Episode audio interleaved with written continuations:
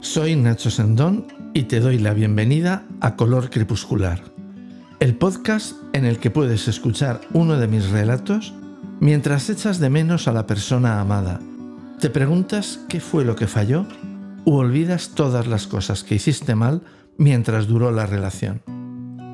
Hace varios años escribí un relato distópico que titulé P en la ciudad abrasada. Describía una sociedad deshumanizada y apocalíptica. Por eso llamé P al protagonista, en un guiño a Kafka y su agrimensor K. Más adelante escribí otro relato más corto, pero igualmente desesperanzado, y provisionalmente llamé P al protagonista.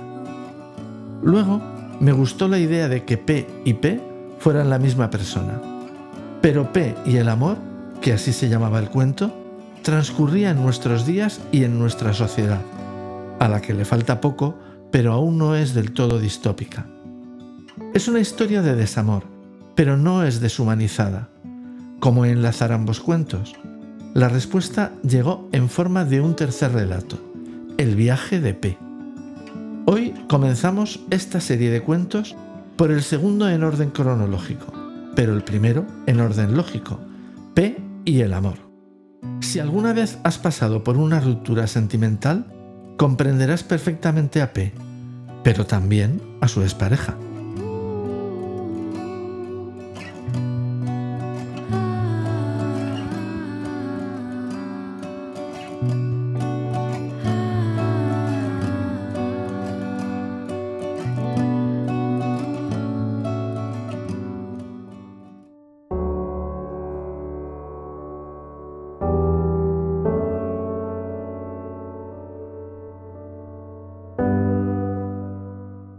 Como siempre, P conduce pensando en ella. A veces se sorprende de que pueda echarla de menos de tantas formas diferentes. Todas dolorosas, sí, pero también reconfortantes. Ni puede, ni sabe, ni quiere olvidarla. Por eso, evocarla es un modo de revivirla y necesita ese recuerdo tanto como el aire que nutre sus pulmones.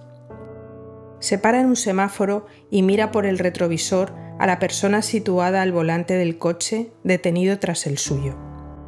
Pese a que no es más que una manchita borrosa en el espejo, distingue el color del pelo y los ojos de esa mujer que, ajena al minucioso examen de P, extravía su mirada en el rojizo amanecer anhelando, quizá, unas vacaciones que no llegan, un retiro que no puede disfrutar, o una isla tan desierta que hasta su pisada sobre la arena de la playa sería noticia. Mientras ella viaja inmóvil por territorios ignotos de su imaginación, P la confunde con su amada. Sabe que no lo es, pero al mirarla la percibe como si fuera real. Su pelo se desliza entre sus dedos, sus labios rozan sus párpados, sus manos se apoderan de los senos de esa mujer soñadora. Esta fantasía le causa dolor, pero lo hace feliz por un instante. Durante el tiempo que tarda el semáforo en cambiar de rojo a verde, puede creer que van juntos al trabajo, a comer a un restaurante o a la estación a coger un tren hechizado que los lleve a una isla desierta.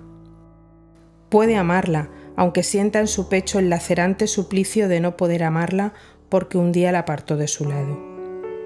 Y es tan grande la angustia y es tanta la felicidad de imaginarla a su lado que no ve como ella, la auténtica, cruza por delante de su coche, observa cómo P tiene su mirada fija en el reflejo de su alter ego y continúa su camino pensando si de verdad él alguna vez la amó.